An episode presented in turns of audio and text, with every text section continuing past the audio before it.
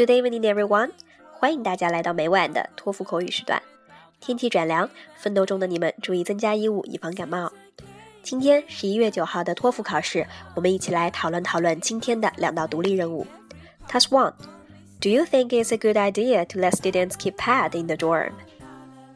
你认为在宿舍养宠物好还是不好呢？我们先来看好处，养宠物可能会帮我们放松，帮我们保持一个好心情。那看一下弊端，可能会浪费时间、浪费精力、浪费钱，同时也对整个宿舍的一个环境不好。那我们纵观一下哈，弊大于利，那我们选择不是一个好的主意。我们来看一下答案。I think that it is a not good idea to let students keep pets in the dorm, and I have two reasons to support my idea. To come up with, raising pads in the dorm is really a waste of time. As you know, I'm a senior student in the high school. I have mountains of study tasks to deal with, just like American literature research, chemistry lab reports, human geography paper, and English presentation.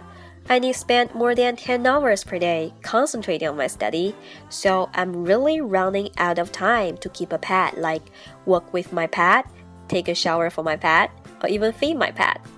Secondly, raising pet is not a good thing for the environment of the dorm.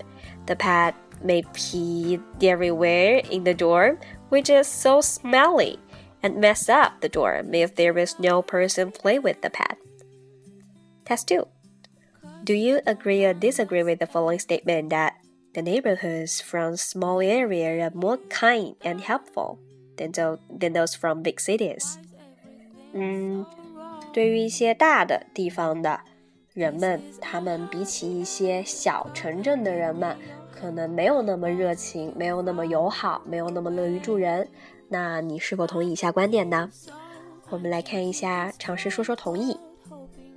I totally agree with the statement.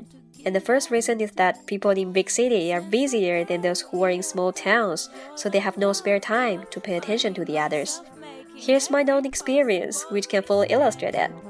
Last week, I need to go out for a trip, so I wanted to leave my pet to my neighbor to take care of it.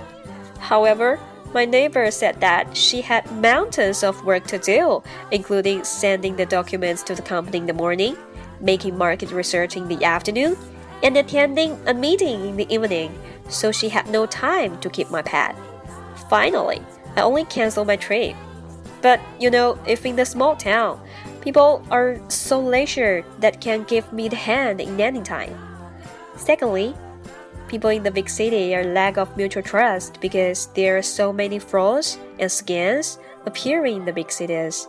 Thus, people are not inclined to trust you and give you favor easily and always keep a distance between each other.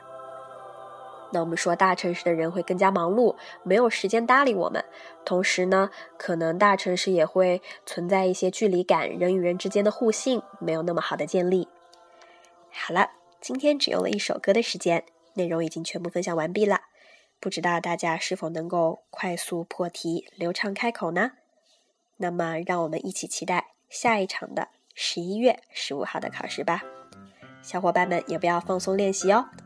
下次见。拜拜。came to this strange world hoping I could learn a bit about how to give and take. But since I